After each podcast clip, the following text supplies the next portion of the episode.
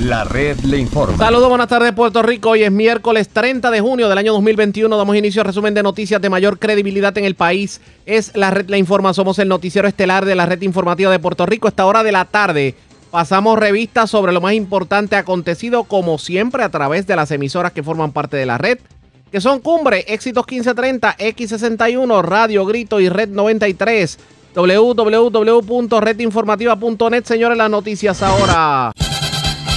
Las noticias. La red le Y estas son las informaciones más importantes en la red le informa para hoy, miércoles 30 de junio. Mañana se cumple un mes de la llegada de Luma Energy a dirigir la Autoridad de Energía Eléctrica y mañana su CEO, Wayne Stenby, hablará precisamente sobre lo que ha sido el paso por la corporación pública. Hoy analizamos el tema en esta edición. La carbonera AES le pide al gobierno que le deje enmendar contrato para que en dos años ellos dejen de quemar carbón, pero con la condición de que se le permita mantenerse en Puerto Rico generando energía solar.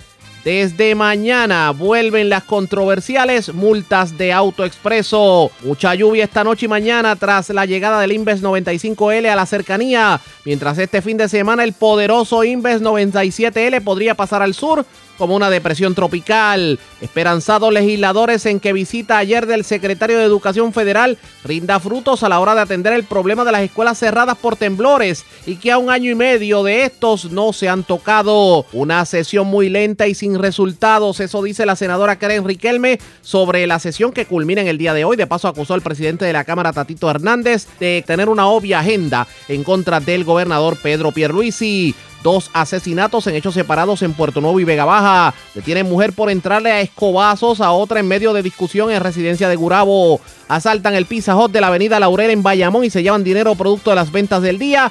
Mientras delincuentes asaltan a padre e hijo que se encontraban lavando un vehículo en una estación de gasolina de Guayama. Esta es la red informativa de Puerto Rico. Bueno, señores, damos inicio a la edición de hoy, miércoles, del noticiero estelar de la red informativa. Inicio con una noticia de último minuto.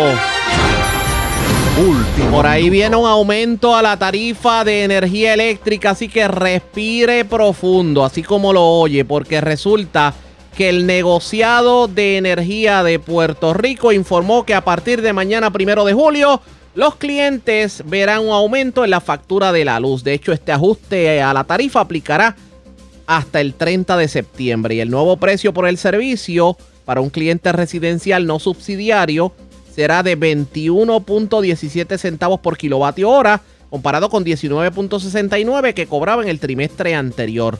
Esto implica un aumento de un dólar 48 centavos kilovatio hora. Para los comerciales, pues para los clientes comerciales, imagínense.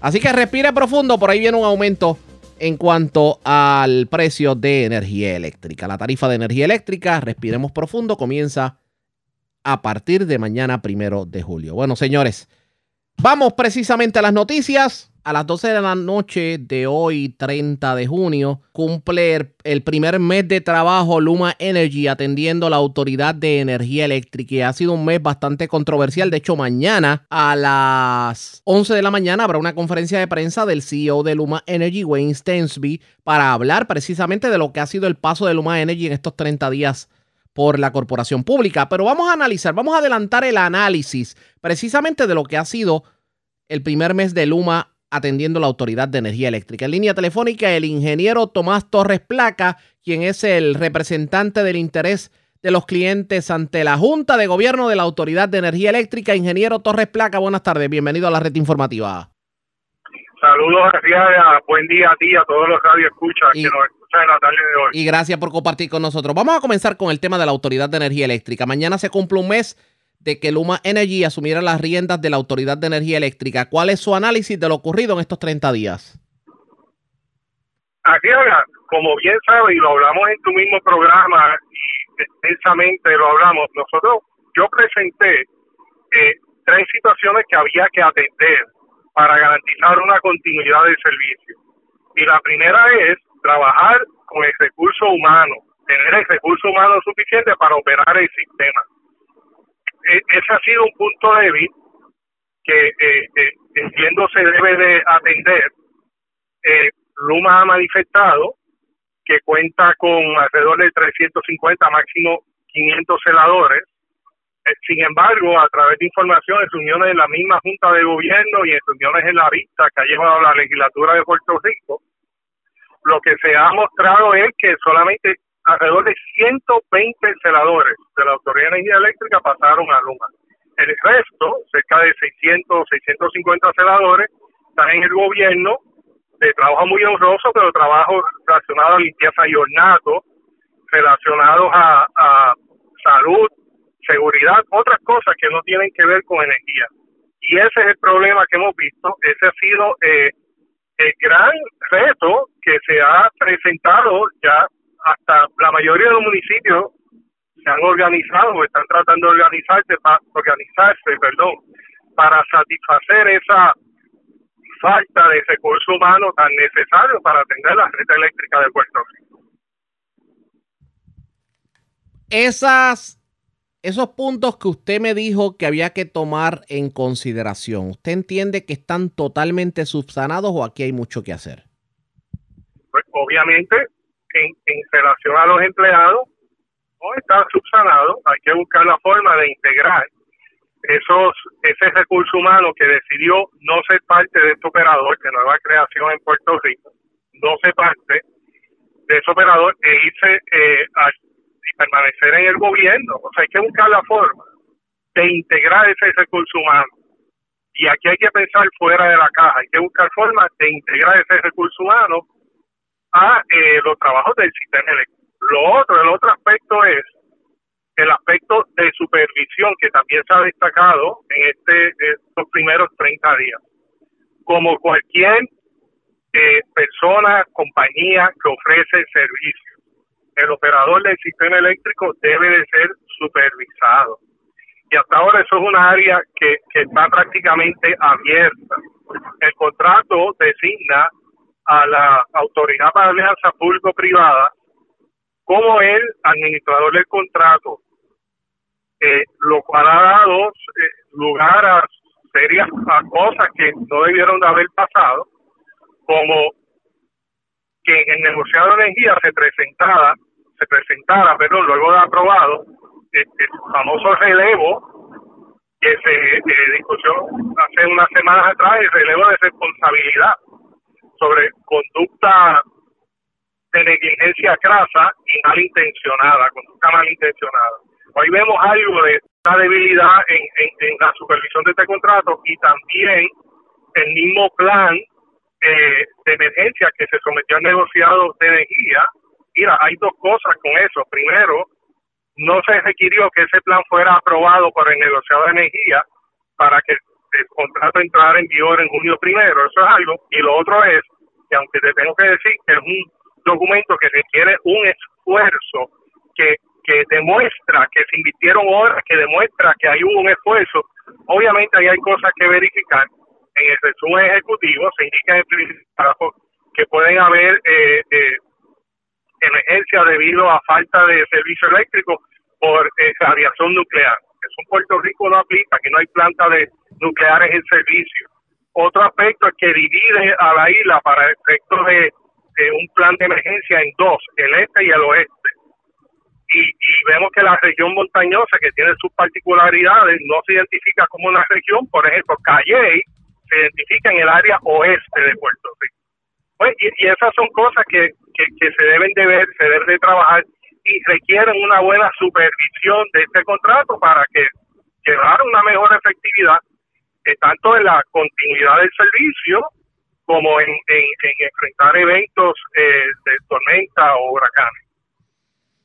Vi algo curioso ayer, por ejemplo, cuando pasaba por Morovi, ver seis vehículos, seis camiones de la Autoridad de Energía Eléctrica con más de 20 empleados simplemente para enderezar un poste de cemento que se había virado. Eh, hay algo, hay algo. Eso es Luma. Eso es Luma. No, eso, eso quizás no está en ese rotulado, pero toda la flota de la autoridad eh, está bajo, operada bajo Luma en este momento. Sí, no, obviamente, pues me refiero a Luma, es que la costumbre de uno decir la autoridad.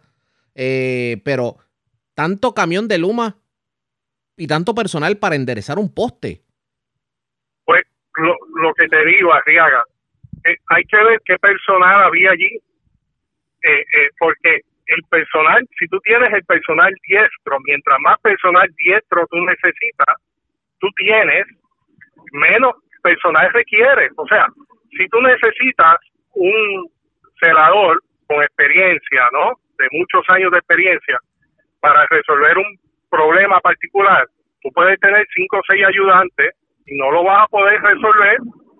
Y ese, esa es la situación que hemos enfocado desde el primer día. Aquí hace falta personal, personal diestro, y hay que buscar la forma de integrar ese recurso humano que en esta transición por este contrato está haciendo labores de mantenimiento, está haciendo labores relacionadas a seguridad, a salud y otras cosas y se necesitan en la red eléctrica de Puerto Rico. Hay que trabajar con eso. Vamos a hablar de, del cliente como tal, el servicio al cliente, eh, la respuesta de la corporación al cliente. Eh, ¿Cuál es su análisis en estos 30 días? Mira, han, habido, yo creo que la misma eh, situación de esperar largas horas por comunicarse con la Autoridad de Energía Eléctrica, eso necesita ser subsanado. Eso todavía se escucha eh, y han habido reportes públicos, ¿no? De, que e, eso es un área que necesita atenderse. Las áreas horas de espera siguen siendo un tema que atender. También una área para atender, eh, muy importante, es que eh, consumidores que necesitan relocalizar un, un contador, consumidores que necesiten eh, instalar un contador en una residencia que acaban de adquirir, comprar o alquilar. Eh, consumidores que necesiten trabajar eh, asuntos de medición neta. Eso necesita ser definido, porque ahora mismo esas áreas eh, necesitan también ser atendidas. Y así que vemos que, que hay, un, hay un largo camino por recorrer en ese sentido, de, de tener una buena eh, aceptación por parte de los consumidores, especialmente en esas áreas que te acabo de mencionar.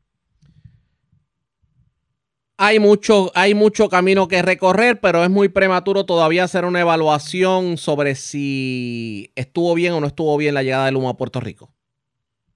Bueno, eh, eh, yo creo que un mes quizás no es suficiente, pero, pero te da un indicio de las cosas que no se atendieron.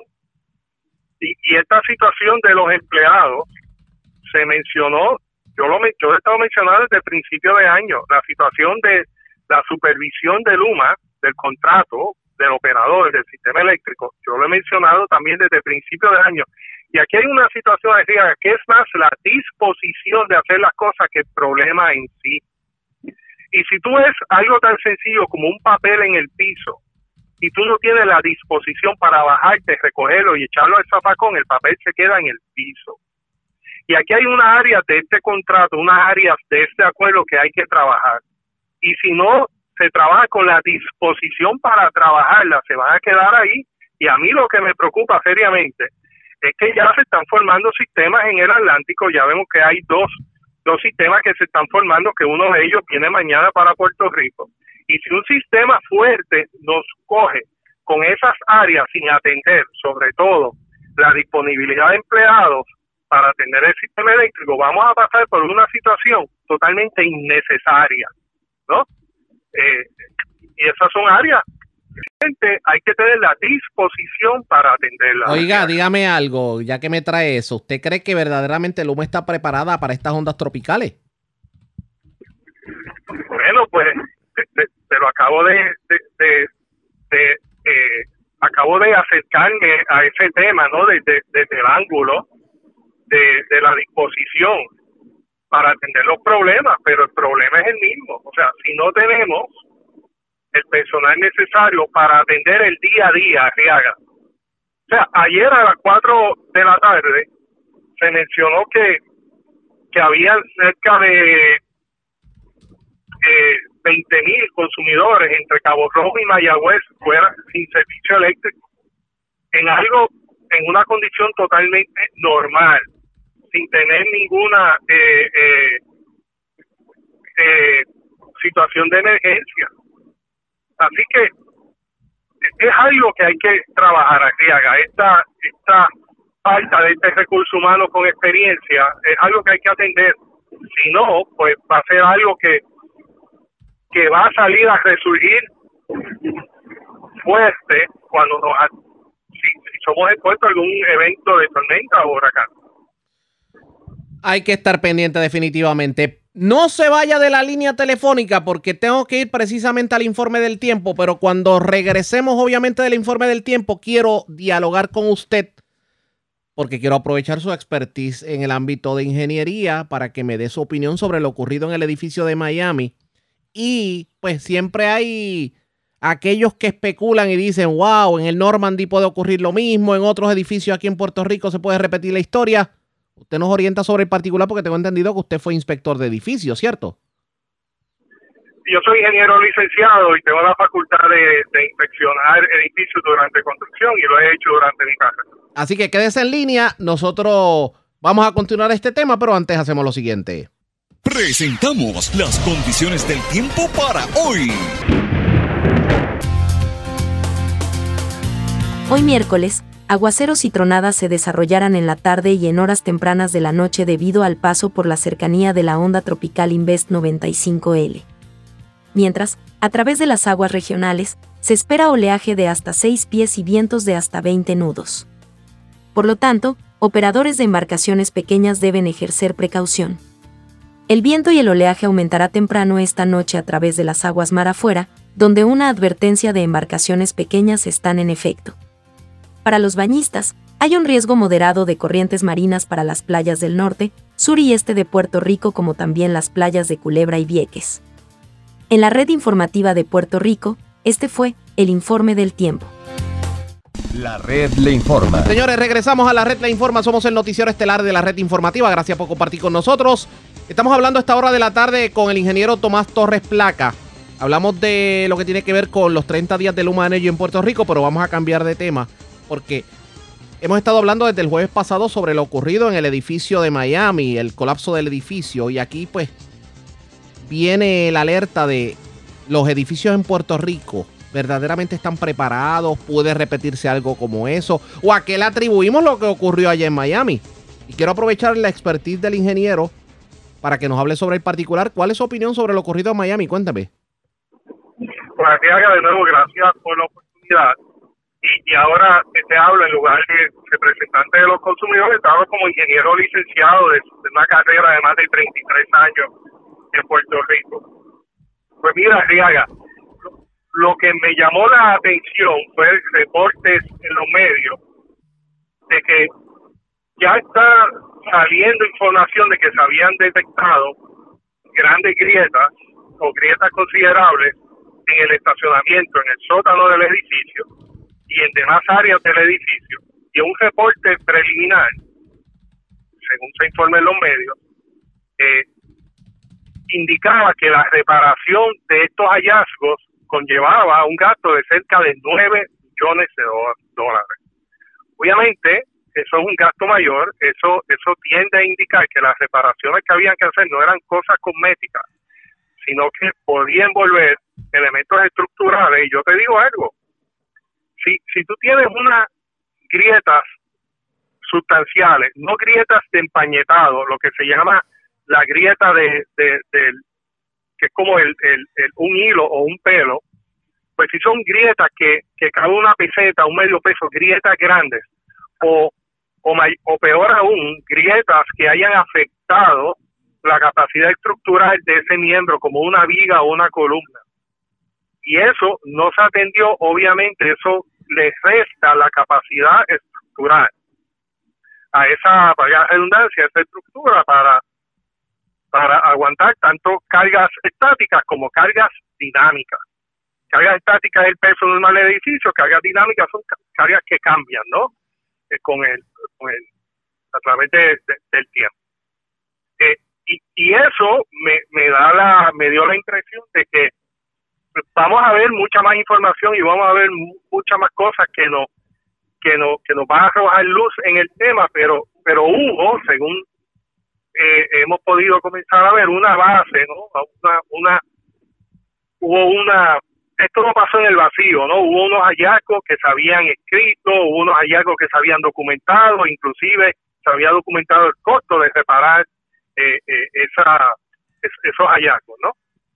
Así que seguiremos viendo. ¿Cuál es la lección que podemos aprender en Puerto Rico? Pues mira, yo creo que eh, algo que ha salido es la recertificación de edificios ya construidos. Eso lo vimos con las columnas cortas, eso lo vimos ahora con el edificio de Miami. ¿Y por qué es importante la recertificación de edificios? Arriaga porque los códigos cambian.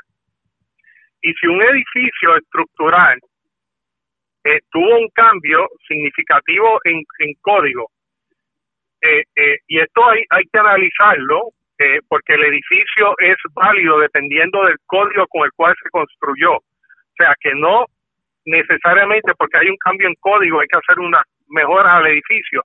Pero esa discusión hay que tenerla, ¿no? Esa reinspección de edificios eh, eh, ya construidos es una discusión que necesitamos tener aquí en Puerto Rico, sobre todo los edificios, los multipisos y estructuras que, que albergan eh, gran cantidad de, de personas, donde se pone en, en riesgo la vida humana de haber cualquier falla de esa estructura.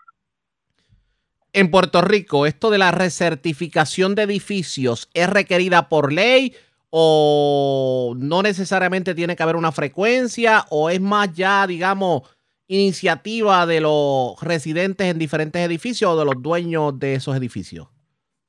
Pues mira, aquí en Puerto Rico lo, lo que se requiere por ley es la inspección durante construcción y se requiere una certificación para entregarse en ARPE durante obras de construcción y esa inspección debe ser certificada por un ingeniero licenciado.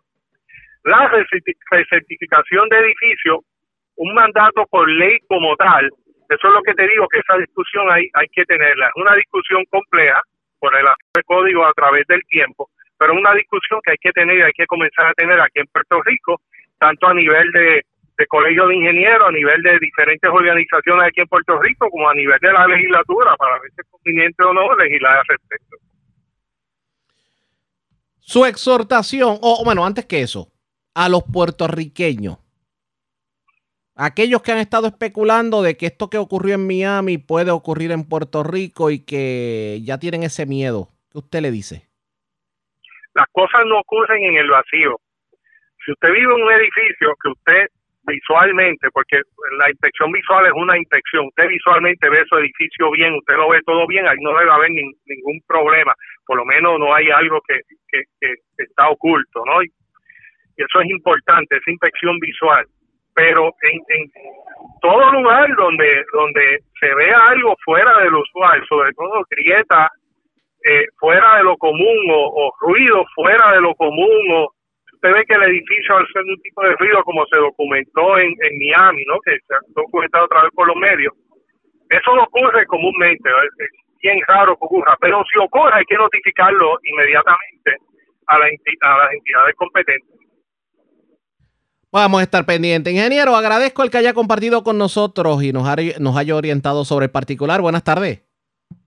Siempre amable. Como siempre, el ingeniero Tomás Torres Placa. Ya ustedes lo escucharon, hay mucho que hacer en Luma, dice el ingeniero. Y es muy, aunque es muy prematuro hablar si ha sido efectiva la llegada de Luma o no, pues sí hay una serie de cosas que se deben, digamos, corregir de inmediato. En cuanto a la situación de los edificios en Puerto, Rico, en Puerto Rico, a raíz de lo que vimos en, en Miami, pues obviamente la inspección es lo importante.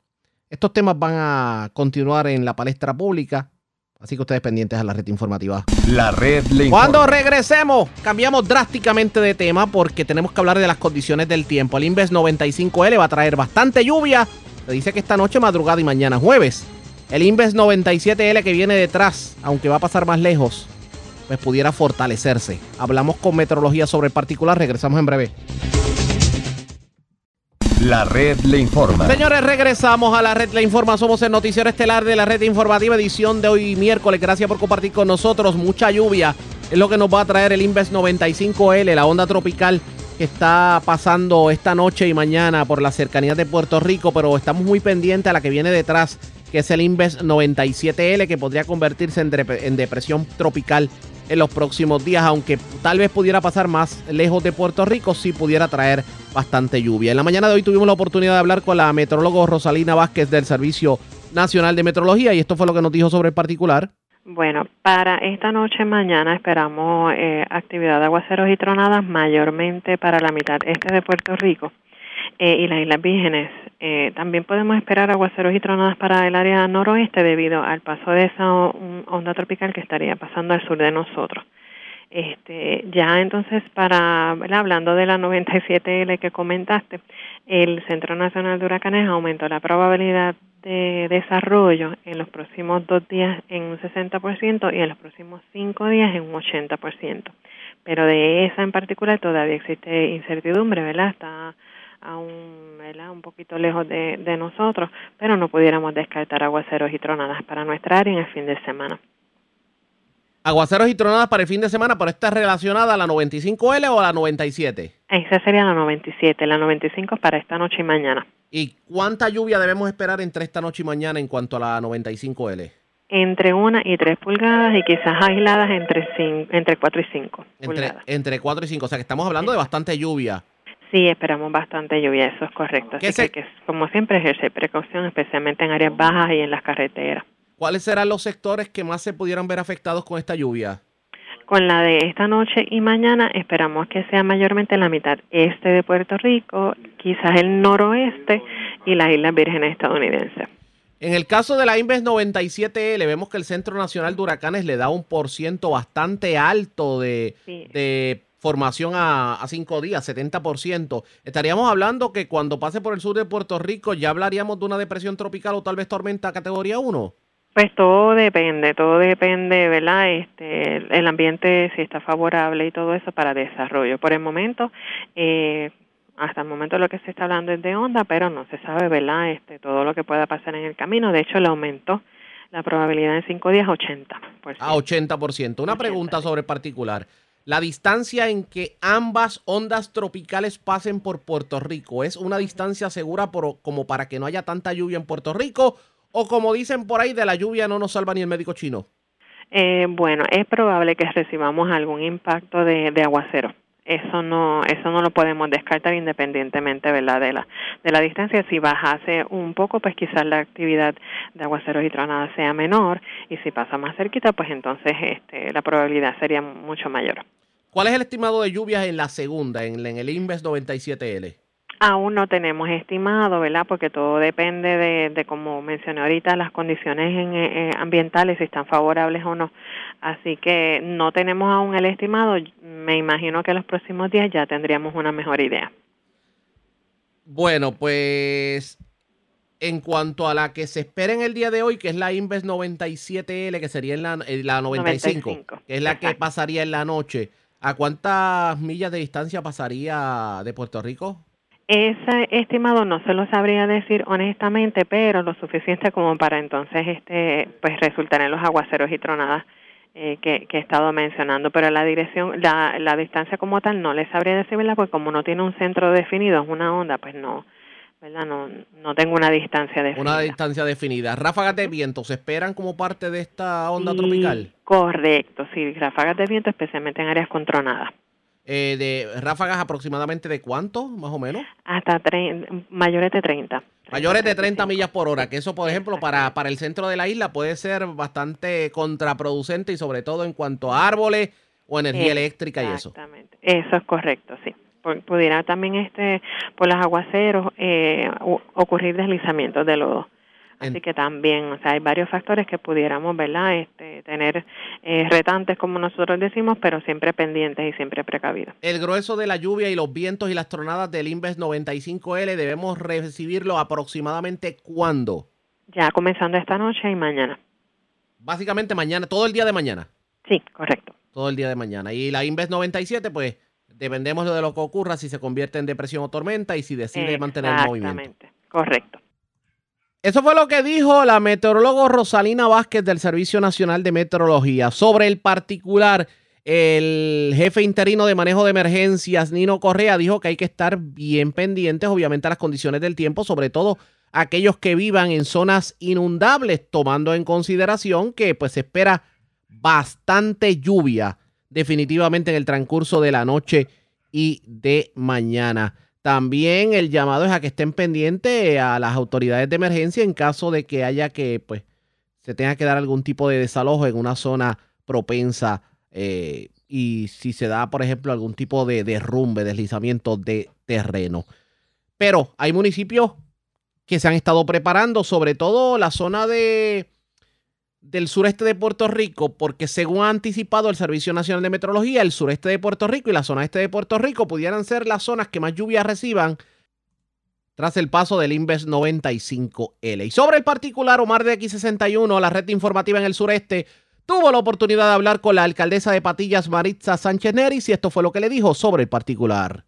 Claro, eh, ¿verdad? Hace alguna, alguna semana, algún tiempo atrás, nosotros hemos llevado a cabo un plan de prevención, mitigación, hemos estado revisando las áreas, hemos estado discutiendo con los equipos de trabajo, revisando nuestros equipos y visitando las comunidades aquellas áreas donde tenemos ¿verdad? alguna situación, principalmente en el área de los salideros, eh, por la acumulación de agua y todo lo demás, pues eh, los muchachos, los equipos de trabajo, manejo de emergencia, obras públicas y, todo el personal en general han estado colaborando, haciendo la limpieza en los distintos canales para evitar ¿verdad? Eh, alguna acumulación de agua mayor. Referente a esta, ¿verdad? esta posible, la posibilidad de, de la lluvia que tenemos los próximos días, lo hemos estado atendiendo, hemos estado dialogando con el equipo de trabajo, eh, hemos estado atentos en el proceso, muy vigilantes y estamos listos, ¿verdad? Eh, siempre revisando nuestras áreas, eh, buscando las alternativas para que sean los daños sean los mínimos. por último, lo más que una de las cosas más preocupantes es el servicio de la Autoridad de Acueducto y Alcantarillado y, y lo que viene siendo Luma Energy o el servicio eléctrico. Eh, ha tenido la oportunidad de comunicarse con la gente de la Autoridad de Energía de Acueducto y Alcantarillado y donde hayan falta generadores, eh, poder culminar la instalación de ellos y algunos lugares que ya instalaron estén al día. Eh, nosotros hemos mantenido comunicación tanto con Luma Energy como el personal de acueducto y alcantarillado. Al momento no tenemos ninguna situación mayor en esta, ¿verdad? En estas últimas horas que tengamos que atender con, la, con el personal de Luma. Siempre hemos estado en diálogo con el personal de acueducto en caso de una necesidad mayor, eh, eh, poder instalar unos generadores en, algo, en el área que sea afectada, como nos pasó en, semana, en algunas semanas atrás en el área de la comunidad de Marín eh, tuvimos una situación que solicitamos acueducto, ellos muy dispuestos, muy colaboradores, de inmediato se movieron cuatro generadores, los instalamos para que entonces poder proveerle el servicio a la comunidad. Estamos atentos y en diálogo con cada una de las agencias para brindar el servicio en caso de una necesidad mayor. Algo más que crea que necesitamos llevarle a los amigos eh, Radio Escucha y a nuestra ciudadanía es importante que cada ciudadano, ¿verdad? En cada líder, cada comunidad, revisen los planes de emergencia en cada una de las áreas. Nosotros estamos muy atentos, estamos trabajando el equipo de trabajo, importante cualquier situación, eh, que puedan comunicarse a la oficina de manejo de emergencia, el 787-839. 8991. Eso es importante tenerlo siempre ese número presente. El 787-839 8991. Y también es importante que tengan disponible el, el, del, el de la oficina de la Policía Municipal, ¿verdad? El 787-271-1261. Que revisemos los planes eh, de emergencia, que eh, estemos muy atentos a las condiciones del tiempo. Era la alcaldesa Maritza Sánchez Neris, hablando obviamente sobre la lluvia que se va a estar recibiendo como parte de, bueno, o sea, a raíz del paso por la cercanía del Inves 95L y lo que puede ocurrir este fin de semana con el Inves 97L. Pero en la entrevista con Omar aprovechó la alcaldesa para hablar sobre varias pruebas que se van a estar haciendo en el lago de Patilla en cuanto a sensores se refiere. ¿De qué estamos hablando? Y sobre todo, ¿cómo está la situación con el lago de Patillas? Esto fue lo que dijo la alcaldesa sobre el particular. se están vigilando. Le damos los buenos días. Buenos días, alcaldesa buenos días, eh, Para ti y todos los buenos amigos Radio Escucho que siempre sintonizan eh, estas ondas radiales. Alcaldesa, eh, ¿qué es lo que va a estar pasando con la represa de Patillas? Eh, pues es importante que nuestra ciudadanía ¿verdad? esté informada y hoy a partir de las 9 de la mañana, según nos envía el comunicado el personal de la autoridad del área del riego, eh, que se estarán llevando a cabo unas pruebas, unas pruebas eh, por la instalación de unas nuevas alarmas en el área de la represa. Eh, las mismas eh, tienen eh, también un audio, contienen un audio y están exhortando, ¿verdad? Nos hacen la invitación para que notifiquemos a la ciudadanía de que mantengan la calma y que solamente es una prueba que ellos van a estar realizando. Eh, tiene la capacidad, el alcance de, de, de, de, poder ser escuchada en el área urbana y algunos sectores de nuestra, ¿verdad? De, áreas aledañas al área de la represa, Cacao Alto, Cacao Bajo, podrían estar escuchando el, las sirenas y el audio. Así es que no más allá de una prueba, ¿verdad? Es que estén todos informados y notificados que no, no se trata de una emergencia, sino es una prueba en la instalación de unas nuevas alarmas. Eh, estas pruebas de estas nuevas alarmas vienen con los trabajos que se hicieron ya anteriormente sobre la boya flotante, eh, mantener el nivel bajo y estar vigilante sobre la represa para que todo esté en orden.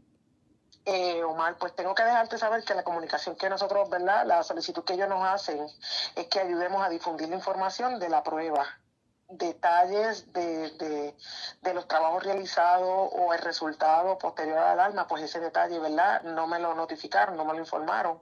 El personal, sí ellos llevan algunos meses atrás en el proceso de instalación y nos han solicitado el, ¿verdad? la colaboración al municipio de Patillas para que podamos notificarle a la ciudadanía y mantengan la calma. Allá de eso, pues entonces no tenemos el detalle si es parte final o es parte de un proceso de, de los trabajos realizados. Ellos sí tenemos conocimiento, estuvimos allí presentes de que llevaban ya algún tiempo en este proceso de instalación. Así que si usted reside cercano a la represa de Patillas y escucha una alarma con voz, no se asuste que simplemente parte de las pruebas no es que de momento la represa de Patillas vaya a reventar y haya que correr. Simplemente un simulacro, obviamente se va a orientar a la ciudadanía sobre el particular eso es lo que dice la alcaldesa eh, Marisa Sánchez Neri, según la información que le ha dado la autoridad de acueducto. Así que sobre el particular vamos a estar ampliando. Ustedes pendientes a la red informativa. La red le A la pausa cuando regresemos. Vamos a las noticias del ámbito policíaco más importantes acontecidas. Entre las que tenemos que destacar, se reportó un asesinato en Puerto Nuevo. Se reportaron dos incidentes de agresión, uno en Caguas, otro en Juncos. También otro incidente de agresión en Gurabo un robo que se reportó en Bayamón en el restaurante Pizza Hut de la avenida Laurel. Parece que los amigos de los ajenos tenían algún tipo de hambre en ese momento. Un asesinato en Vega Baja, un accidente de carácter grave con ciclista que ocurrió en la zona de Bayamón y un robo que también se reportó en el garaje Puma de la avenida Los Veteranos en Guayama. Es lo próximo, la pausa, regresamos en breve.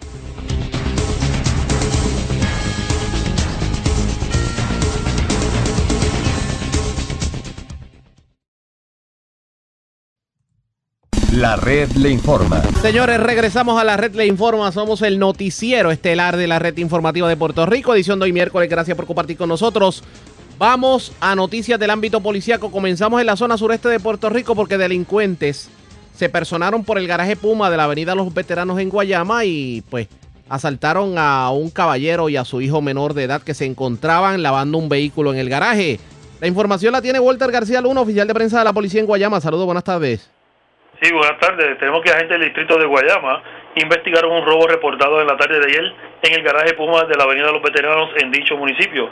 Según información, alega la querellante que mientras su hijo menor de edad se encontraba lavando un vehículo en el garaje Puma, se le acercaron dos individuos quienes lo agredieron en diferentes partes de su cuerpo y le robaron su celular iPhone y un iPod. Este caso fue referido a División de Delitos Sexuales y Maltrato Menores del Cuerpo de Investigación Criminal de Guayama para continuar con la investigación. Exhortamos también a la ciudadanía que si están interesados en pertenecer al honroso cuerpo de la Policía de Puerto Rico, todavía tenemos la convocatoria abierta y sus eh, requisitos mínimos es tener un grado asociado en cualquier tipo de materia y su estatura para hombres 5'5 y 5'2 para las damas. Se puede comunicar al 787-866-2020 con la Oficina de Relaciones con la Comunidad y ahí estaremos dando más información. Muchas gracias, muy buenas tardes. Y buenas tardes para usted también. Gracias, era Walter García Luna, oficial de prensa de la policía en Guayama, de la zona sureste. Vamos a la zona centro-oriental de Puerto Rico. Varios incidentes de agresión se reportaron en los municipios del, de la zona centro-oeste. En Juncos, una residencia fue tiroteada, esto en el barrio Cantagallo en Juncos. Afortunadamente, los, proyectiles impactaron la vivienda, pero no hirieron a, los, eh, a las personas que se encontraban en la misma. Además, se reportó otro incidente violento. Aparentemente, una dama, una dama le entró a escobazos a otra. Esto ocurrió en la barriada nueva en Gurabo. Y también hubo un incidente violento en un dealer de autos en Caguas. También se reportó un escalamiento en una residencia del barrio Beatriz de Caguas y se llevaron de todo, documentos personales, carteras, zapatos, se llevaron hasta pruebas de diabetes. La información la tiene Marily Sánchez, oficial de prensa de la policía en Cagua. Saludos, buenas tardes. Saludos, buenas tardes. ¿Qué información tenemos? Tenemos que en horas de la tarde de ayer se reportó una agresión en contra de una mujer en hechos ocurridos en la barriada Nueva en Gurabos. Según se informó, se denuncia a María Figueroa por esta agredir con un palo de escoba en el área del brazo lado derecho a la creyente. Esta se encuentra en condición estable. El agente Sosa, adscrito al distrito de Gurabo, investigó inicialmente refiriendo el caso a la unidad de agresiones del Cuerpo de Investigaciones Criminales de Cagua. Por otro lado, en horas de la tarde de ayer fue reportado un escalamiento ocurrido en el barrio Beatriz, en Caguas. Según alegó la creyente identificada como Nachalí Ortiz, que alguien forzó la puerta de su residencia logrando acceso al interior de la misma, apropiándose de zapatos deportivos, carteras, documentos personales, juguetes, mesas, máquina de humo, neverita portátil, máquina de prueba de diabetes y llaves. La propiedad hurtada fue valorada en 800 dólares aproximadamente. La investigación inicial del caso estuvo a cargo del agente de León, adscrito al Distrito Policiaco de Cagua y posteriormente fue referido a la División de Propiedad del Cuerpo de Investigaciones Criminales de Caguas. Por otro lado, en horas de la tarde de ayer, se reportó una agresión en contra de una mujer en hechos ocurridos en la avenida Luis Muñoz Marín, en el dealer Autoself en Caguas. Según se informó, se denuncia a José Oquendo por este alegadamente sacudir a la querellante. El agente cabezudo de la Policía Municipal de Caguas se encuentra investigando.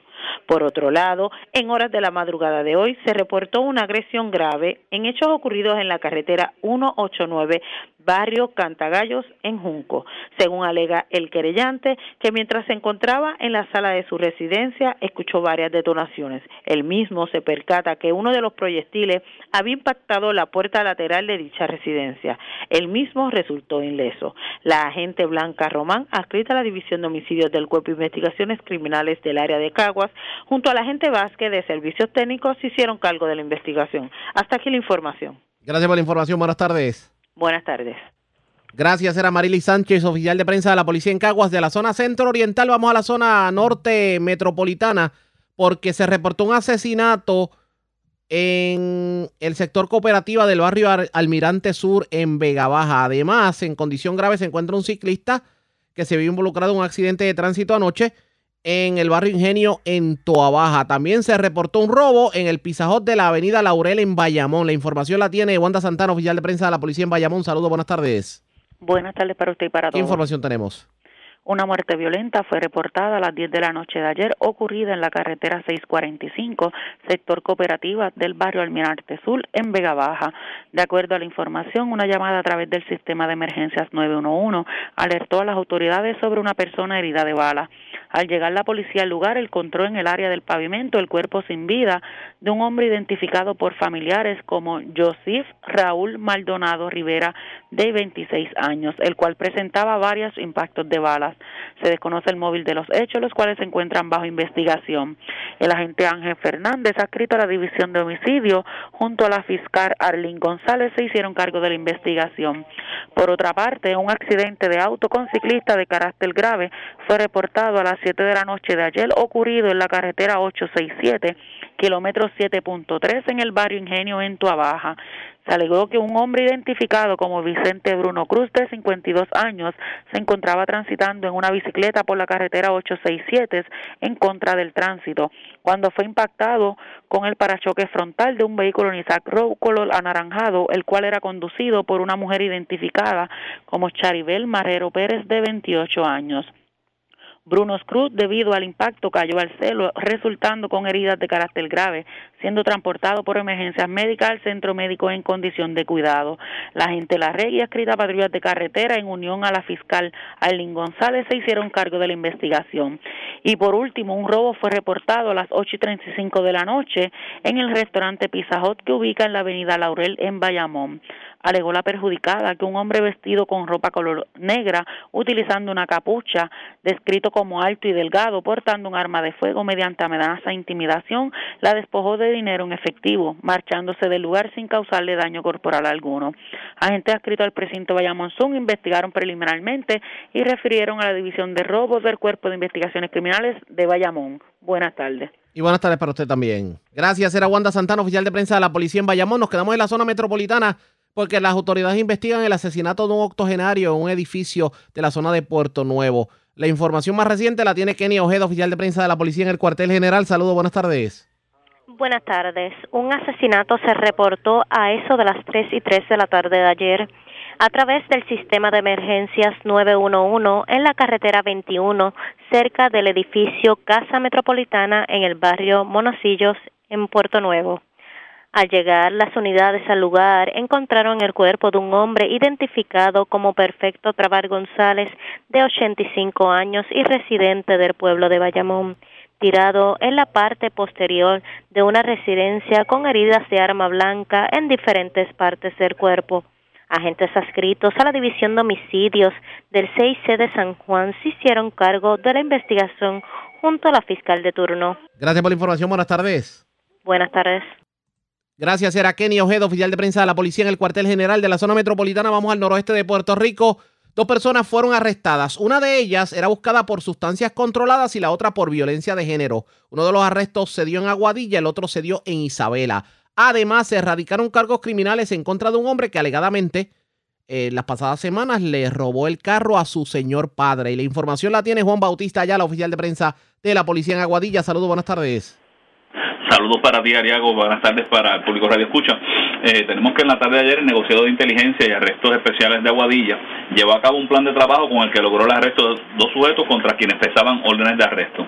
El primer arrestado fue identificado como Henry Blas Vázquez, de 39 años, vecino de Aguadilla, quien era buscado por violaciones a la ley de sustancias controladas con una fianza de 60 mil dólares cuya orden fue expedida por el juez Orlando Avilés del tribunal local.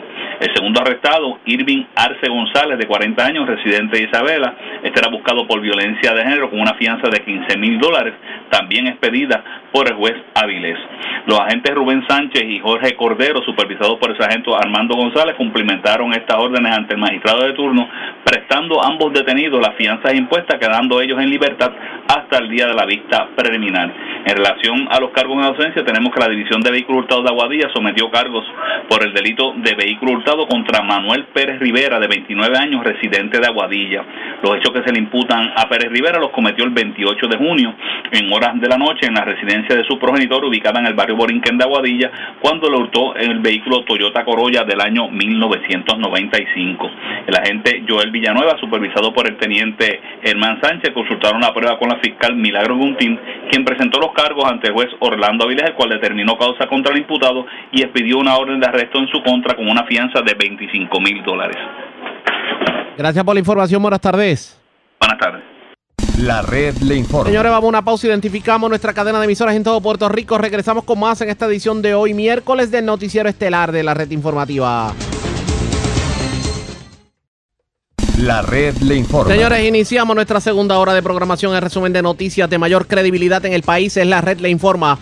Somos el noticiero estelar de la red informativa, edición de hoy miércoles 30 de junio. Vamos a continuar pasando revistas sobre lo más importante acontecido, como siempre, a través de las emisoras que forman parte de la red, que son Cumbre, Éxitos 1530, X61, Radio Grito y Red 93, www.redinformativa.net. Señores, las noticias ahora. Las noticias. La red le informa. Y estas son las informaciones más importantes en la red le informa para hoy miércoles 30 de junio. Mañana se cumple un mes de la llegada de Luma Energy a dirigir la Autoridad de Energía Eléctrica y mañana su CEO, Wayne Stenby, hablará precisamente sobre lo que ha sido el paso por la corporación pública. Hoy analizamos el tema en esta edición. La carbonera AES le pide al gobierno que le deje enmendar contrato para que en dos años ellos dejen de quemar carbón, pero con la condición de que se le permita mantenerse en Puerto Rico generando energía solar. Desde mañana vuelven las controversiales multas de AutoExpreso. Mucha lluvia esta noche y mañana tras la llegada del Inves 95L a la cercanía. Mientras este fin de semana el poderoso Inves 97L podría pasar al sur como una depresión tropical. Esperanzados legisladores en que visita ayer del secretario de Educación Federal rinda frutos a la hora de atender el problema de las escuelas cerradas por temblores y que a un año y medio de estos no se han tocado. Una sesión muy lenta y sin resultados, eso dice la senadora Karen Riquelme sobre la sesión que culmina en el día de hoy. De paso acusó al presidente de la Cámara, Tatito Hernández, de tener una obvia agenda en contra del gobernador Pedro Pierluisi. Dos asesinatos en hechos separados en Puerto Nuevo y Vega Baja. Detienen mujer por entrarle a escobazos a otra en medio de discusión en residencia de Gurabo. Asaltan el Pizza de la avenida Laurel en Bayamón y se llevan dinero producto de las ventas del día. Mientras delincuentes asaltan a padre e hijo que se encontraban lavando un vehículo en una estación de gasolina de Guayama. Esta es la red informativa de Puerto Rico. Iniciamos nuestra segunda hora de programación en el noticiero estelar de la red informativa de inmediato a las noticias. A partir de mañana, primero de julio, nuevamente las controversiales multas de AutoExpreso. Y si usted tiene multas al día de hoy, la recomendación es que entre a la página de AutoExpreso, verifique, porque hoy le eximen de la multa y simplemente paga los peajes que no pagó. Pero a partir de las 12 de la noche, tiene que pagar la multa. Y de hecho, si usted pasa sin balance, le van a dar su multita de 15 dólares. Así que hoy ahí corre y corre en las páginas y vamos a orientar un poco a la ciudadanía precisamente sobre lo que tiene que ver con lo de AutoExpreso y vamos a escuchar declaraciones que diera la titular del Departamento de Transportación y Obras Públicas, Eileen Vélez Vega, precisamente sobre el inicio del cobro de las multas de AutoExpreso a partir de mañana primero de julio de, eh, de impartir la multa a las personas que no paguen el peaje. Actualmente eh, los peajes siempre se tienen que pagar, pero nosotros este, desde el 2018 hubo una moratoria, hubo un tiempo donde no se estaban cobrando las multas de autoexpreso. Ahora, las personas deben registrar su sello, pueden bajar la, eh, la nueva aplicación de autoexpreso móvil y dentro entonces eh, de, la, de la aplicación pueden poner toda la información de su sello, la tablilla, el número de contacto de la persona, la tarjeta de crédito que se va a utilizar. Si la persona paga el peaje, pues no hay multas. Lo que se va a comenzar es a, a cobrar las multas a las personas que no paguen el peaje. Sí, toda la información del usuario va a estar en tiempo real, así que cuando la persona pase por el peaje va a ver el cobro del peaje, puede subir y recargar en el momento, eh, ve la transacción al momento, puede actualizarla. Sabes que todo esto es ya una innovación y hay transparencia en el sistema, así que lo que pueden hacer es eh, siempre mantenerse con la información al día, ¿no? En vivo, para que entonces no tengan ese problema de saber si no tiene mucho balance o cómo hago para recargar o tener que ir a una de las localizaciones de AutoExpreso. Todo se puede hacer desde la aplicación móvil. La multa por cada infracción son 15 dólares. Eh, la persona pues va a ver entonces eh, también que si no pagó el peaje, pues tiene un tiempo de gracia para que pueda pagar ese peaje antes de que se le vaya a implementar la multa. Y para que usted tenga una idea, a partir de esta noche a las 12 de la noche o el primero de julio del 2021, se van a incluir las multas de 15 dólares por cada violación de ley al sistema de autoexpreso. Y es importante recordar que una violación de ley significa que la persona pase por un carril de peaje sin su sello de autoexpreso o que no tenga fondos suficientes para que se pueda cobrar el peaje. Por eso el registro es requerido y contribuye a evitar las multas. Pero sobre el particular, el director ejecutivo de la Autoridad de Carreteras, el doctor Edwin González Montalvo, indicó que obviamente, pues, en la nueva página de AutoExpreso se hace inclusive más fácil el poder eh, hacer las gestiones. De hecho, hasta las 12 de la noche tienen las personas para poner su cuenta al día. Si usted tiene multas de AutoExpreso, tiene hasta hoy hasta las 12 de la noche para entrar a la página de AutoExpreso y no tiene que pagar la multa. Simplemente va a pagar el peaje y le eliminan la multa. Pero yo a partir del primero de julio, o sea, a partir de mañana, se van a cobrar los 15 dólares. O sea que si usted no pone la, cuenta al día en el día de hoy, sepa que se tiene que raspar los 15 dólares de multa. Y para aquellos que cometan violaciones a partir de mañana, pues sepa usted que son 15 dólares por cada vez que se come literalmente el peaje, aunque le van a dar un periodo de gracia de 5 días para que pueda poner su cuenta al día, pero si se lo olvida, señores, son 15 dólares por cada pase de autoexpreso que simplemente no lo pagó. Le vamos a dar seguimiento a esto, ustedes pendientes a la red informativa. Bueno. Vamos a otro tema y tengo que retomar el tema de la energía eléctrica porque hoy sorprendió a muchos el que la compañía AES le notificara a una comisión en el Senado de Estados Unidos que investiga lo que tiene que ver con la quema de carbón en Puerto Rico, que está tratando de negociar con el gobierno para que le permitan quedarse en Puerto Rico y haya una transición en dos años entre lo que es la quema de carbón para generar energía eléctrica a lo que puede ser un parque de placas solares. Vamos a buscar reacciones sobre el particular.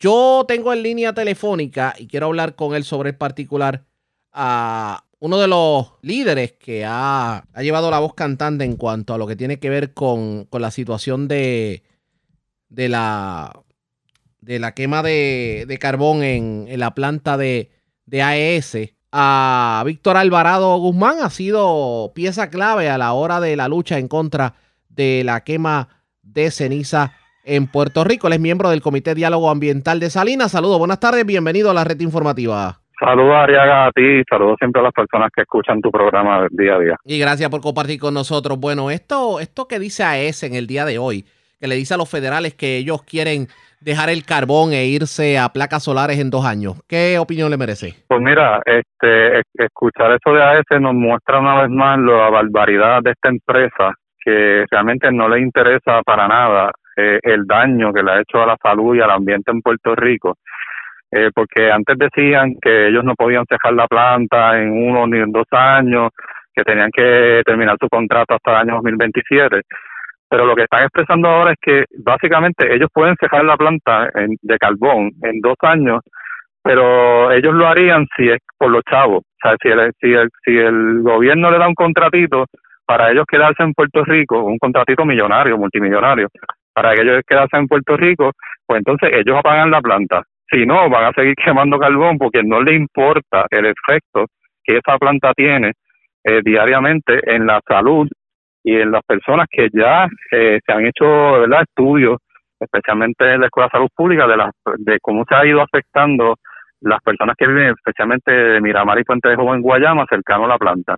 Así que aquí una vez más lo que demostramos es que a ese está detrás del dinero de los chavos, que a ellos no le importa, eh, ¿verdad?, lo que pueda pasar con las personas, pero yo creo que es importante que ya están reconociendo que la planta de carbón, si se puede cerrar en dos años, se podría cerrar eh, el año que viene, aquí en el, en el Senado y en la Cámara de Representantes hay unos proyectos, el proyecto del Senado 131 y el proyecto de la Cámara 430, que lo que buscan específicamente es cerrar, ¿verdad? Que se, se elimine la quema de carbón para el año que viene. Así que eso se podría hacer. Yo creo que ahora ya los senadores y senadoras y los representantes eh, tienen luz verde eh, eh este, y con las declaraciones de AES también para aprobar esos proyectos. O sea que no hay ningún problema de cerrar esas plantas. La, la planta de carbón no es necesaria.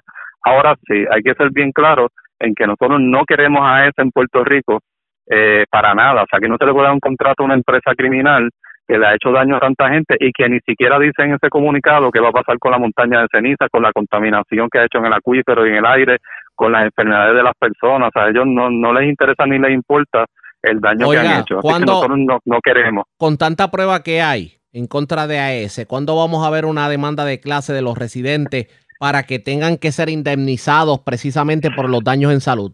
Pues sabemos sabemos también que eso es un siempre se estado en mente sabemos también que eso no es, no es tan fácil desde el punto de vista legal verdad porque tendríamos que tener este buenos estudios y, y, y, los recursos económicos que tendrían que este hacerse en contra de la empresa. Pero yo creo que en algún momento dado eso va a pasar. Eh, ¿Cuándo va a pasar? No sé, pero yo creo que, que eso va a llegar y, y nada, yo creo que la propia ESE está dando muestras de que tenemos que ya se puede cejar la planta de carbón, de que aquí los senadores y senadoras pueden y representantes pueden aprobar ese cierre y que esos efectos en la salud de las personas, pues, ¿verdad? Queda de, de las organizaciones y de las comunidades preparar el camino. De hecho, aquí en el Senado, es importante que sepa, se aprobó la resolución conjunta del Senado número 2 que lo que obliga es al Departamento de Salud y a la Escuela de Salud Pública y a Recursos Naturales a hacer estudios en las comunidades que están alrededor de la planta Estos estudios son importantísimos a la hora de que las comunidades, ¿verdad?, quieren llevar algún tipo de, recurso legal, pues sería importante que esos, esos eh, estudios se estuvieran realizados. Así que el llamado que le hacemos es que pruebe también esa resolución y que el gobernador la firme para comenzar a hacer los estudios y que se prepare ese, ese caso legal en contra de esta empresa criminal. Pero yo creo que ya, ya con las declaraciones de ellos eh, es suficiente para nosotros eh, cerrar la planta de carbón y sacarla ese fuera de Puerto Rico. Hay que ver qué va a terminar ocurriendo mientras tanto. Por cierto, ¿qué opinión le merece el que el gobierno de Estados Unidos y la Comisión de Recursos Naturales de la Cámara Baja Federal estén investigando el efecto nocivo de las cenizas en, Guayama? Pues mira, este, eso es importantísimo. Eh, eso es un seguimiento, ¿verdad? En el caso del congresista Grijalva, que hace alrededor de dos años estuvo aquí en, Puerto Rico, especialmente en el área de Guayama, este, y obviamente en estas vistas estuvieron participando eh, la licenciada Ruth Santiago, ¿verdad? Que, es asesora legal de muchas organizaciones en Puerto Rico, eh, es delegada eh, del Comité de Justicia Ambiental en Casablanca, este, también estuvo el doctor Gelson Jiménez, que es el director médico del Hospital Menonita, y estuvo el señor Alberto Colón, que es el líder comunitario de la comunidad de Miramar, eh, que es una persona afectada. Así que esa, esa, esa vista que se hizo es bien importante para seguir documentando el, daño que ha hecho esta empresa de AES en, en Puerto Rico, eh, la contaminación verdad que, ha creado tengo entendido que ellos no, no quisieron participar en la vista pública, aunque enviaron el, ¿verdad? una documentación, pero no se quisieron exponer a las preguntas que posiblemente le iban a hacer los congresistas, igual que el UMA también eh, fue citado y que creo que tampoco participó. Este, así que yo creo que toda acción que se haga, ya sea en el Congreso, ya sea los proyectos que se puedan aprobar aquí en, Puerto Rico, en, ¿verdad? a través de la legislatura, eh, y, y el esfuerzo que por años han estado haciendo las organizaciones comunitarias ambientales y que seguimos haciendo. Ya la semana pasada hicimos una conferencia de prensa, ¿verdad? Donde más de 140 organizaciones apoyaron un manifiesto eh, exigiendo el cierre de la planta y exigiendo que se aprobaran los proyectos. Así que esto va a seguir continuando. la lucha contra la planta de carbón no ha terminado, la lucha contra AES para sacar a AES fuera de Puerto Rico no ha terminado y va a seguir continuando. Vamos a ver qué termina ocurriendo. Gracias por haber compartido con nosotros. Buenas tardes. Gracias a ti, Ya ustedes escucharon. Eso es básicamente lo que está ocurriendo. De hecho, a ese insiste en que puede dejar a un lado a la ceniza, pero si le dan el contrato de las placas solares en Guayama. Vamos a ver qué dice el gobierno y qué resultado final tiene la investigación que lleva a cabo el eh, Comité de Recursos Naturales de la Cámara Baja Federal precisamente sobre la quema de cenizas en Puerto Rico. Más detalles en nuestra programación. Mientras hacemos lo siguiente. Presentamos las condiciones del tiempo para hoy. Hoy miércoles, aguaceros y tronadas se desarrollarán en la tarde y en horas tempranas de la noche debido al paso por la cercanía de la onda tropical Invest 95L. Mientras, a través de las aguas regionales, se espera oleaje de hasta 6 pies y vientos de hasta 20 nudos. Por lo tanto, operadores de embarcaciones pequeñas deben ejercer precaución. El viento y el oleaje aumentará temprano esta noche a través de las aguas mar afuera, donde una advertencia de embarcaciones pequeñas están en efecto. Para los bañistas, hay un riesgo moderado de corrientes marinas para las playas del norte, sur y este de Puerto Rico como también las playas de Culebra y Vieques. En la red informativa de Puerto Rico, este fue el informe del tiempo. La red le informa. Señores, regresamos a la red le informa. Somos el noticiero estelar de la red informativa edición de hoy miércoles. Gracias por compartir con nosotros. Ayer el secretario de Educación de los Estados Unidos visitó varias escuelas. Visitó una en Naranjito, también visitó otra en Aguada. Y en medio de las visitas tuvo la oportunidad de hablar sobre cómo se preparan las escuelas para el regreso a clases en agosto y sobre todo tomando en consideración que han estado al olvido las escuelas del suroeste de Puerto Rico. Pues hoy la presidenta de la Comisión de Educación del Senado, la senadora del Oeste, Ada García Montes, habló precisamente sobre lo que son sus impresiones de esa visita que tuvo el funcionario y cuánto le puede ayudar a Puerto Rico y si verdaderamente está en sintonía con la situación de las escuelas. Y esto fue lo que dijo sobre el particular. Que los fondos. El, el doctor Cardona este, nos comenta que él reconoce que aunque cuando él está allá en el Congreso y sentado en el gabinete del presidente Biden, como puertorriqueño tiene que luchar por dar a demostrar que en Puerto Rico no tenemos las mismas necesidades después de la pandemia que los otros estados. Nosotros tenemos unas necesidades que apremiantes que vienen cargadas desde los huracanes y María, por los terremotos, así que reconoce que necesitamos mucha más ayuda, reconoce que como el gobierno estatal debe ser más ágil a la hora del desembolso del dinero y sobre todo a la hora de fiscalizar cómo se hacen los procesos. Sabes que tenemos un, un monitor allí, tenemos a alguien fiscalizando qué se hace con ese dinero. Así que ciertamente él reconoce que tenemos muchas necesidades. él quiere imponer una agenda que la hayamos hecho en consenso. Entre los que conocemos el Departamento de Educación, ustedes saben que yo fui maestra muchos años, y entre el gobierno federal que tiene unos fondos y que quiere él como secretario y como puertorriqueño poder dirigirlos donde en realidad está la necesidad este, y no venir con agenda directamente desde Washington. Podemos confiar, este, está comprometido. Una de las cosas que ha ocurrido, senadora, es el, el, desembolso precisamente, que el dinero, tantas promesas, uno escuchaba en, en, en años anteriores, cuatro años anteriores tal vez, este, de dinero de FEMA, de, de millones para vivienda, de millones para otro. Y eso como que de momento es como una propaganda, no es que sea falsa, pero como que se acaba el momentum, porque por ejemplo cuando viene la, viene este, la, la comisionada y anuncia tantos millones para Puerto Rico, pero como que se queda como en una espera, como que como ocurrió realmente, no sé si, si me sigue. ¿Qué pasa, honestamente? Mira, este Henry, lo que sucede es que cuando se hace una asignación de fondos, acá utilizamos, no sé si es en la traducción, ¿verdad? Pero utilizamos la palabra desembolso y una cosa es que y otra cosa es que te los desembolsen. ¿Sabes? El que hace un préstamo sabe que un día tú cualificas y a veces tienes que ir a los dos o tres días a buscar los chavitos. Así que yo creo que eso es lo que sucede básicamente en el lenguaje. Obviamente eh, la política tradicional, los políticos le encanta emocionar a la gente y luego dejar las cosas ahí. Yo creo que esto tiene que ser un asunto del seguimiento. No, si hay unos fondos, pues hay que estar pendiente a qué reglamentos se van a aplicar para que esos fondos se puedan desembolsar en efecto. Y una vez ese reglamento para que se desembolse los fondos es que se sigan las reglas para que el dinero llegue a donde tiene que llegar. Y yo creo que donde el Departamento de Educación necesita mejorar grandemente es en esos procesos, porque ayer hablábamos con un grupo excelente de maestros de acá del oeste y ellos nos decían que ellos quisieran como maestro poder acceder a esas propuestas federales de manera directa. O sea que el maestro está reconociendo que si tú se lo envías al departamento nunca llega al salón y el maestro dice yo tengo cualificaciones, yo estoy preparado, yo me he adiestrado para esto, déjame yo solicitar los fondos para mi programa de ciencia, déjame a mí solicitar los fondos para el programa de Bellas Artes. Así que yo, yo creo que eso es una buena ah, iniciativa el secretario tomó nota de todas las buenas ideas que sacó de acá desde Puerto Rico. Él habla muy bien el español, lo entiende. Así que yo creo que tenemos un gran aliado eh, dentro de ese gabinete constitucional del presidente de los Estados Unidos y que demuestra que la educación es la base para que nuestra gente eche para adelante y que si tú educas bien a un niño, probablemente ese niño va a poder estar en una posición como el doctor Cardona y va a poder influenciar de manera positiva a su país y a otros países. Así que este hay mucho por hacer, pero en esa parte de los fondos hay que dar seguimiento. Nosotros ya tenemos los números directos del secretario de Educación Federal y vamos a estar insistiendo, sobre todo que también, además del oeste, que se atiendan todas nuestras escuelas, que se atiendan las escuelas del sur, que no hay escuelas, que se atiendan la, la infraestructura de, de Internet en el centro de la isla, todavía hay estudiantes sin Internet.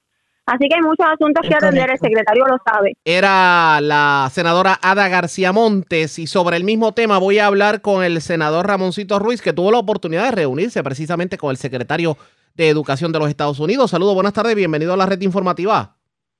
Gracias, Arián, y buenas tardes a ti y a las personas que comparten a través de la red informativa. Precisamente a la García que nos ayudó a esta coordinación de esta reunión junto al presidente del Senado nos permitió discutir muchos asuntos con el secretario de Educación que vamos a estar compartiendo contigo, que son sumamente importantes, no solamente para el sur de Puerto Rico, sino para todos isla.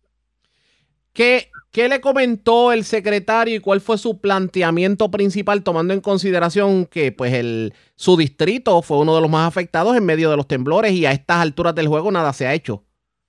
Bueno, yo te tengo que, si tú me lo permites, empecé discutiendo con el secretario de Educación donde le entregué una misiva donde hablaba de lo que existe en la educación en Puerto Rico, por qué dos candidatos a, secretarios no fueron eh, certificados por el Senado de Puerto Rico.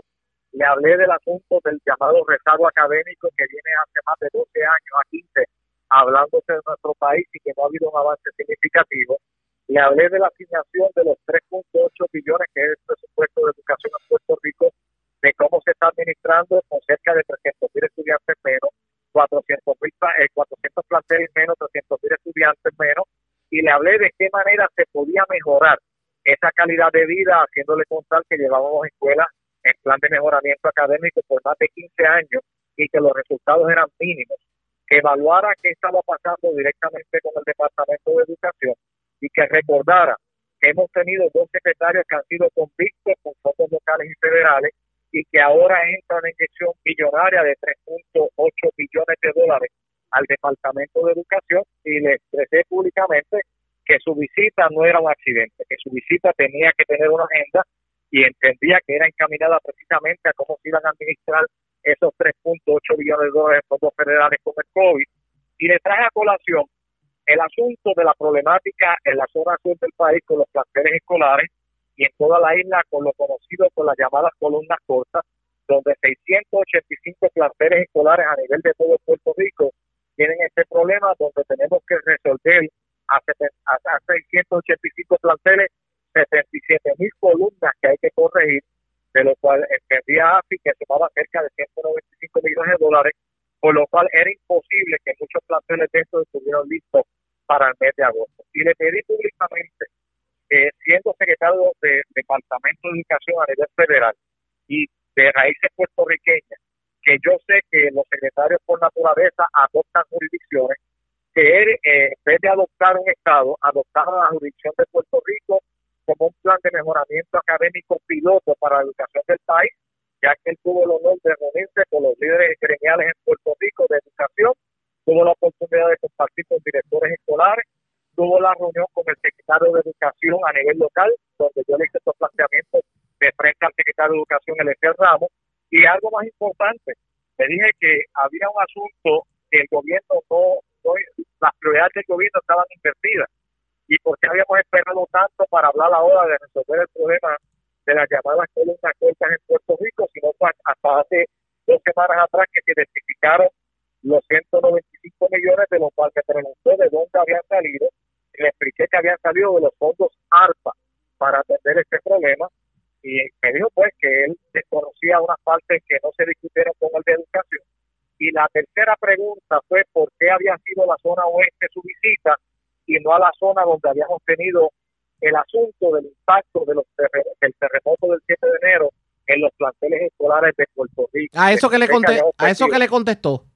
Entonces me estableció pues que a él se le había establecido una agenda que él conocía eh, todo lo que había acontecido allí. Yo le expresé, le entregué un informe con las escuelas afectadas, le entregué un informe con las llamadas escuelas, eh, salones modulares o escuelas a construirse para que tuviese una visión más clara de lo que estaba pasando en el sur de Puerto Rico, donde son 10 escuelas modulares a construir, donde afectan a una población de 10.000 estudiantes en cinco pueblos llamados de la zona cero. Y les expresé que esta zona había sido definida por el presidente Trump ante el asunto del terremoto del 7 de enero y hablamos de esa asignación de fondos de ese proyecto y me dijo, senador, eh, créame que yo le voy a dar seguimiento directo y voy a evaluar lo que usted me está pidiendo que yo adopte a Puerto Rico en un plan directo del Departamento de Educación Federal para el país. Le pregunté algo bien importante, le dije que yo entendía que él tenía conocimiento que habíamos tenido dos secretarios que habían sido convictos a nivel federal por apropiación de fondos del Departamento de Educación y le mencioné, claro, le dije, su asignación de 3.8 billones, muchas personas la van a interpretar como un Así que usted no le quite el guante para evitar que Puerto Rico tenga otro escándalo a nivel federal con los fondos que lleguen a nuestro isla y sobre todo nuevamente con el Departamento de. Hay esperanza. Me dijo, que estaba claro, dijo que estaba claro en eso, que él se iba a encargar de darle seguimiento y atención directa a este proyecto. Hay esperanza definitivamente de que se pueda haber cambios en el sistema educativo a raíz de la visita del funcionario. Entiendo que sí, porque mis expresiones y sé que de otros funcionarios no fueron de relaciones públicas. Yo no me reuní con él para relaciones públicas. Yo me reuní con él para discutirle, como lo hizo la senadora Ana García Monte, como lo hizo el presidente del Senado José Luis Almao, para explicarle dónde estamos con la educación en Puerto Rico, que era la educación que teníamos hace 20 años atrás.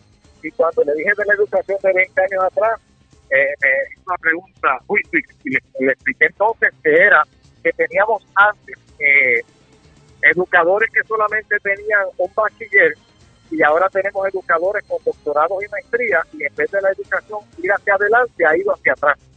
Que se evaluara qué es lo que está pasando en esos currículos, de cuál es realmente el compromiso de la materia que nosotros tenemos que atender y adoptar programas especiales para unas materias específicas donde son la demanda de empleo en el futuro en Puerto Rico y en el mundo. Vamos a ver qué ocurre. Gracias, senador. Buenas tardes. Gracias a ti y sabes que estamos a la orden. Nuestra responsabilidad como presidente de la Comisión de Gobierno del Senado de Puerto Rico de Ponce es poder trabajar mano a mano en este sentido Ramón de Nieve con lo que el país reclama en este momento es la atención a la educación con esa visita que significó mucho para Puerto Rico y que el pueblo conociera era el propósito de la Bueno, gracias por compartir con nosotros. Era el senador Ramoncito Ruiz. A la pausa, cuando regresemos, dialogamos con la senadora Karen Riquelme.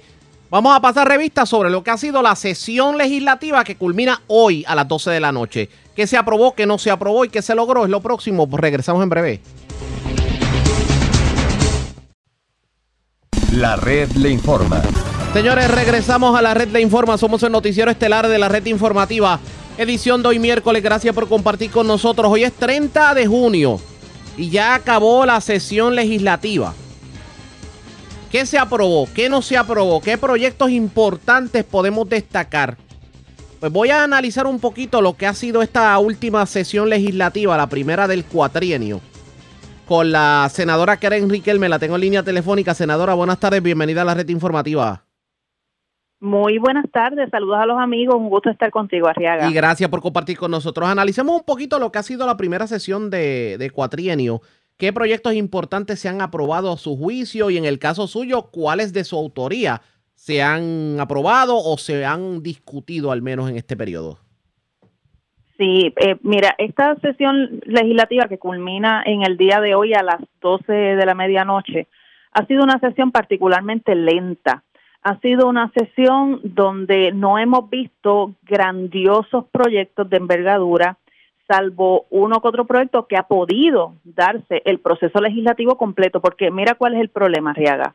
Es que hemos tenido eh, una legislatura lenta en Cámara, lenta en Senado, y han sido muy pocos los proyectos que han podido llegar para la firma de, del gobernador para que se conviertan en ley porque para los amigos que nos escuchan, que quizás no están tan, tan al tanto del proceso legislativo, tiene que pasar por Cámara y Senado, pero aunque se apruebe en Senado o se apruebe en Cámara, si no pasa la firma del gobernador, todavía el gobernador podría vetarlo y todavía tenemos por encima de eso eh, lo que podría hacer que el gobernador los devuelva para que entonces nosotros los podamos seguir enmendando. Así que en este proceso que de por sí es lento, podríamos destacar que pasó de Cámara y Senado pasa la reforma laboral. Creo que es un gran paso de avance para el puertorriqueño obrero, donde el gobernador hizo un, eh, una junta de recomendación donde deja el, salario mínimo en 8.50. En el Senado se aprueba con la enmienda de 9 dólares.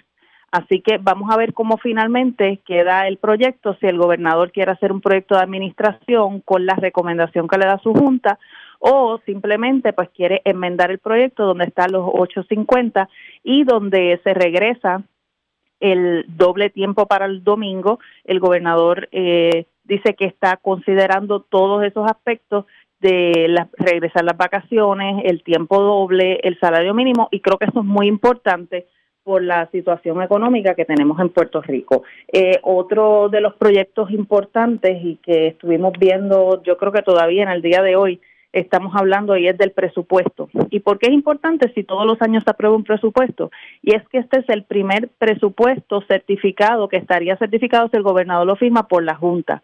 Eh, hacen falta cinco presupuestos que estén balanceados y que estén certificados por la Junta para nosotros por fin salir de lo que es la Junta de Control Fiscal. Así que creo que es un gran avance. Este primer presupuesto tomó mucho trabajo. Hay aspectos del presupuesto que yo no estoy de acuerdo, pero finalmente se le votó a favor. Por lo menos yo le voté a favor al presupuesto y entiendo que el gobernador así lo va a firmar. Otro de los proyectos importantes es que dentro de todo el tema que se ha estado viendo de violencia contra la mujer, se han estado haciendo muchas enmiendas a lo que es la ley 54 y las órdenes de protección. En ese término, desde desde antes de que se estuviera hablando tan eh, grandemente sobre el tema, en febrero yo hice dos proyectos, radiqué dos proyectos para que las órdenes de protección las pudiéramos eh, uniformar, porque si vamos a lo que es la, la, la violencia contra la mujer, también vemos que hay violencia contra otro tipo de víctima o si es contra la mujer, pues vemos que, por ejemplo, tenemos el acecho y no necesariamente eh, se tipifica en lo que es la ley 54 o tenemos víctimas de violencia sexual que no necesariamente tipifican por la ley 54. Así que es, hemos estado tratando de uniformar lo que son las órdenes de protección, eh, el proyecto del Senado 167 de mi autoría para darle protección a las víctimas de violencia sexual en cuanto a sus órdenes de protección pasó este esta pasada semana fue aprobado en el Senado el viernes pasado, pero ¿cuál es la situación que tenemos, Arriaga? Que la Cámara se fue el viernes a las cuatro y media de la tarde. Que por lo tanto todo, todo, se estancó. Todo se estancó, todo, todos los proyectos que nosotros estuvimos trabajando el viernes, eh, de nada, vamos a decir, no es que no sirvan de nada, porque sirven, porque fueron aprobados en Senado, pero es que necesita el consenso de la Cámara, que se aprueben allá para la firma del gobernador, y el viernes fue el último día para aprobar medidas, por lo menos de esta primera sesión. Así que todos estos proyectos que se aprobaron y que la Cámara no aprobó o que se quedaron en, en ese proceso de, de esa conferencia que cuando tienen enmiendas en un sitio, pues, y ya lo habían aprobado en el otro, pues entonces tenemos que sentarnos a negociar. Así que van a tener que esperar hasta agosto. Y eso es, por eso es que comienzo diciéndote que ha sido lento el proceso y tras de que ha sido lento, cuando nosotros acá en el Senado estamos trabajando, trabajando, pues entonces Cámara se va y se va a las 4 de la tarde, un día tan importante como es el 25 de junio. Se oiga, oiga, eh, ¿quiere decir entonces que la Cámara de Representantes a su juicio se ha convertido en un obstáculo para que se pueda legislar en este país? Arriaga, estás en lo correcto. Mira, el, el presupuesto, cuando analizamos el presupuesto y, y, lo que la Cámara intenta poner dentro del presupuesto, te voy a dar un ejemplo. Una de las cosas que quería hacer Cámara es poner una enmienda obstructiva al gobernador de que el gobernador no podía hacer unas transferencias dentro del mismo presupuesto. El gobernador no puede reasignar y esto siempre se ha dado y esto si tú quieres reasignar, que es diferente a transferir, Reasignar es que yo le di, por poner un número hipotético, le di 100 millones a educación, pero de esos 100 millones hay 5 que yo me ahorré de materiales, pues yo no puedo tomar esos 5 millones y decirle a salud, pues ahora vas a tomar esos 5 millones y vas a hacer una campaña educativa. Eso sería reasignar y para eso hay que ir a la legislatura. Pero ¿qué dice Cámara? Cámara dice, no puedes transferir. Transferir es que de esos 100 millones que yo le di a educación me sobraron 5, vamos a decir, de nómina que eso sería un ejemplo hipotético bien lejano, porque necesitamos aumentarle el salario a los maestros, pero, ¿verdad? Por poner un ejemplo, cinco me sobran en educación y yo no, entonces no lo puedo reasignar, eh, perdón, no reasignar, transferir dentro del mismo presupuesto de educación. Y eso, o sea, es completamente eh, una obstrucción al trabajo del Ejecutivo. Entonces, cosas así eh, nosotros estábamos viendo que, mira, otra cosa, los 115 millones que se le dieron a la UPR, eh, cuando eh, se traen de carretera, ustedes saben la, la situación que tenemos en carretera. Bueno, se sacan de carretera y se ponen, no se le dan a la UPR, se ponen en una junta que una silla de esa junta es de la Junta de Control Fiscal. Cuando vemos cosas así, nosotros decimos en qué está pensando la Cámara. Y obviamente cuando digo Cámara no estoy hablando de, de, todo el mundo porque hay personas allí que son personas que quieren el bienestar del pueblo y que no quieren obstaculizar. Pero estamos viendo una labor del presidente de la Cámara que es de obstrucción. Así que eh, muchas veces tenemos que cuestionarnos para quién trabaja, si trabaja para la Junta, si trabaja para el pueblo, si quiere el bienestar del pueblo. Y ahí es donde nosotros hemos tenido que en Senado tratar de lidiar, de llegar a unos acuerdos para que finalmente se pueda aprobar un presupuesto y no quede Puerto Rico a usted, senadora, no le cabe la menor duda de que en la figura de Tatito Hernández como presidente de la Cámara y en algunos miembros de la Cámara de Representantes hay un interés de obstruir lo que pudiera ser la obra del Ejecutivo. Es que, definitivamente, y lo ha dicho este, de frente. O sea, lo vimos, por ejemplo, en el nombramiento de Larry Selhammer como secretario de Estado, el de Manuel Torres Nieves como Contralor de Puerto Rico, ellos no tenían nada que ver con la reforma electoral.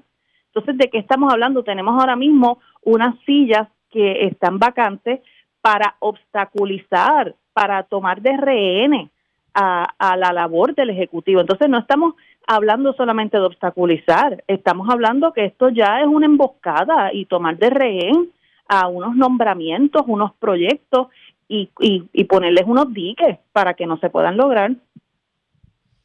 Hay que ver qué va a terminar ocurriendo en, en, en este sentido en cuanto a la legislación se refiere.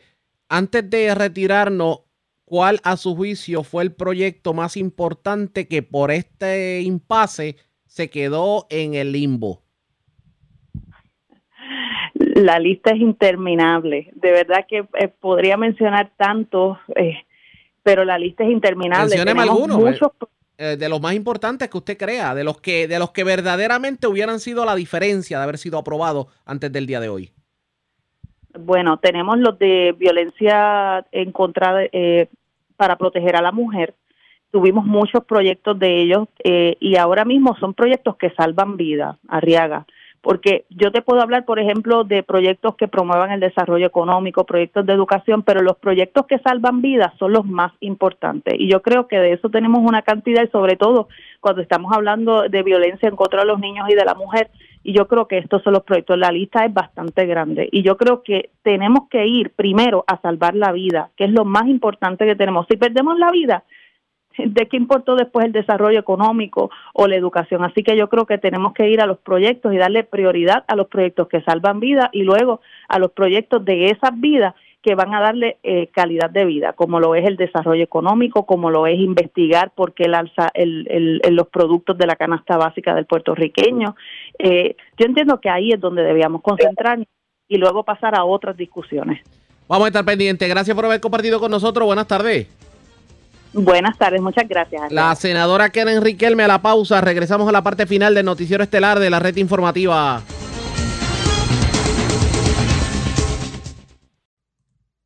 La red le informa. Bueno, señores, regresamos esta vez a la parte final del noticiero estelar de la red informativa. ¿Cómo está Estados Unidos? ¿Cómo está el mundo a esta hora de la tarde?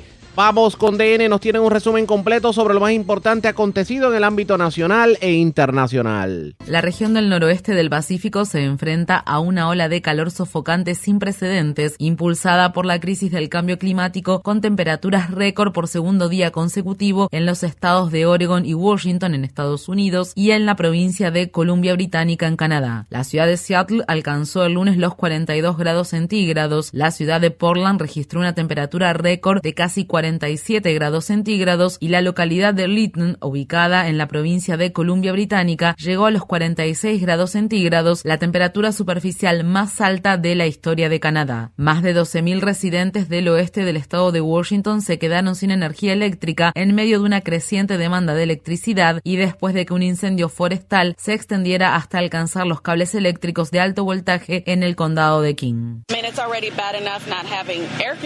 Ya es bastante malo no tener aire acondicionado, pero no tener nada de electricidad con este calor es peligroso. En Rusia, lluvias torrenciales y fuertes vientos azotaron el lunes la ciudad de Moscú. El temporal provocó inundaciones en las calles y líneas de metro y arrancó árboles de raíz. La violenta tormenta alivió una ola de calor récord en Moscú y San Petersburgo después de que las ciudades alcanzaran las temperaturas más altas registradas allí en el mes de junio. La semana pasada, una ciudad siberiana sobre el círculo polar ártico, conocida por sus temperaturas extremadamente frías, registró una temperatura máxima del suelo de 45 7.7 grados centígrados. En Washington, D.C., cientos de jóvenes activistas contra el cambio climático rodearon el lunes la Casa Blanca en un bloqueo pacífico para exigir que el presidente Biden tome medidas significativas para mitigar la crisis del cambio climático. Los agentes del Servicio Secreto de Estados Unidos arrestaron a decenas de manifestantes. Los miembros del movimiento Sunrise Movement le están pidiendo a Biden y a los demócratas del Congreso que aprueben un proyecto de ley para construir infraestructura que incluya inversiones consideradas considerables en energía verde, incluido el financiamiento de un cuerpo civil de clima, un programa gubernamental que crearía nuevos empleos destinados a combatir la crisis climática. La congresista demócrata del estado de Nueva York, Alexandria Ocasio Cortés, también se unió a las protestas y dijo que no había tiempo que perder para prevenir una catástrofe climática. Lo que mucha gente aquí en Washington, D.C. no entiende es que si bien este puede ser el verano más caluroso de sus vidas, será uno de los veranos más frescos de nuestras vidas. Ellos nos dejaron este calor y por lo tanto, nosotros no los dejaremos en paz.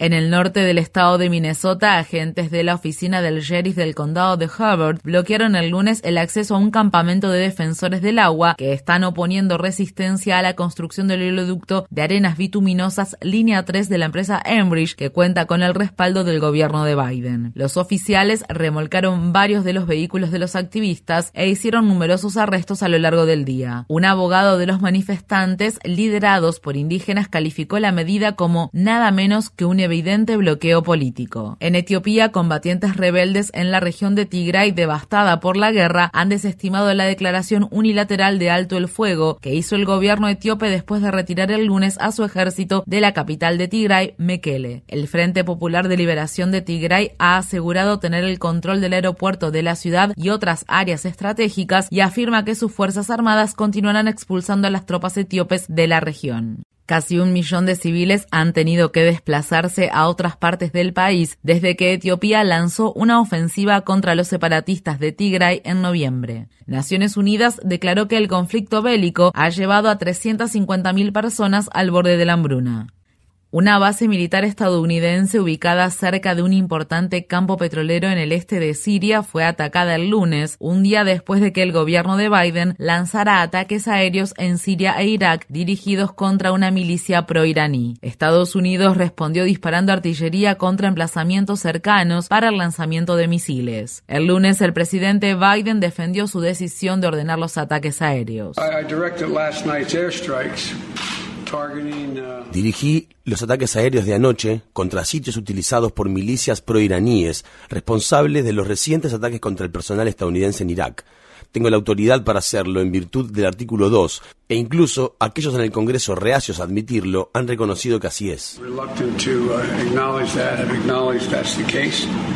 Esto se produce al tiempo que aumentan las críticas a los ataques aéreos lanzados por Estados Unidos. El primer ministro iraquí condenó el ataque de Estados Unidos como una violación flagrante e inaceptable de la soberanía y la seguridad nacional iraquíes. Un juez federal ha desestimado dos demandas antimonopolio que pretendían obligar a Facebook a deshacerse de WhatsApp e Instagram. El juez del Tribunal de Distrito de Estados Unidos, Jeb Boasberg, designado por George W. Bush, dictaminó que la Comisión Federal de Comercio no presentó las pruebas necesarias para argumentar que Facebook opera como un monopolio. El juez le dio a la comisión 30 días para presentar una demanda reformulada. En un segundo fallo, el juez Boasberg desestimó otra demanda antimonopolio presentada por 46 fiscales generales estatales y dictaminó que esperaron demasiado para presentar sus argumentos. Los fallos judiciales elevaron los precios de las acciones de Facebook, lo que aumentó la riqueza personal estimada de su director ejecutivo Mark Zuckerberg a más de 128 mil millones de dólares, al tiempo que la capitalización bursátil de Facebook superó el billón por primera vez. Un nuevo libro declara que el expresidente Donald Trump preguntó en febrero de 2020 si Estados Unidos podía enviar a ciudadanos con coronavirus a la prisión de la bahía de Guantánamo y les planteó a los asesores en la sala de situaciones de la Casa Blanca la pregunta ¿no tenemos una isla que es nuestra? Los periodistas del periódico The Washington Post, Yasmin Abutaleb y Demian Paleta, también escribieron en su libro Escenario de pesadilla que Trump se quejó el 18 de marzo sobre las pruebas de detección del coronavirus con el entonces secretario de Salud y Servicios Humanos Alex Azar. Según se informa, Trump dijo, voy a perder las elecciones por las pruebas. ¿Qué idiota hizo que el gobierno federal empleara pruebas? En el estado de Florida se desvanece la esperanza de que los equipos de búsqueda y rescate encuentren más sobrevivientes del colapso del condominio en la localidad de Surfside, cinco días después de que el edificio se derrumbara de forma repentina y se convirtiera en una enorme pila de acero retorcido y escombros. El número confirmado de muertes ha aumentado a 11 y todavía se desconoce el paradero de 150 personas. La cadena de noticias CNN informa que la Asociación de Condominios Champlain Tower Thoughts había aprobado un avalúo por 15 millones de dólares para completar las reparaciones y los pagos iban a comenzar solo una semana después del repentino colapso del edificio. El fabricante de cigarrillos electrónicos Juul Labs acordó pagar 40 millones de dólares para resolver una demanda presentada por el estado de Carolina del Norte que alegaba que las prácticas de comercialización de la empresa fomentaron una adicción generalizada a la nicotina entre los adolescentes. El acuerdo se produce cuando otros 13 estados y el Distrito de Columbia están impulsando demandas similares y la Administración de Alimentos y Medicamentos de Estados Unidos está considerando retirar los productos de Juul del mercado.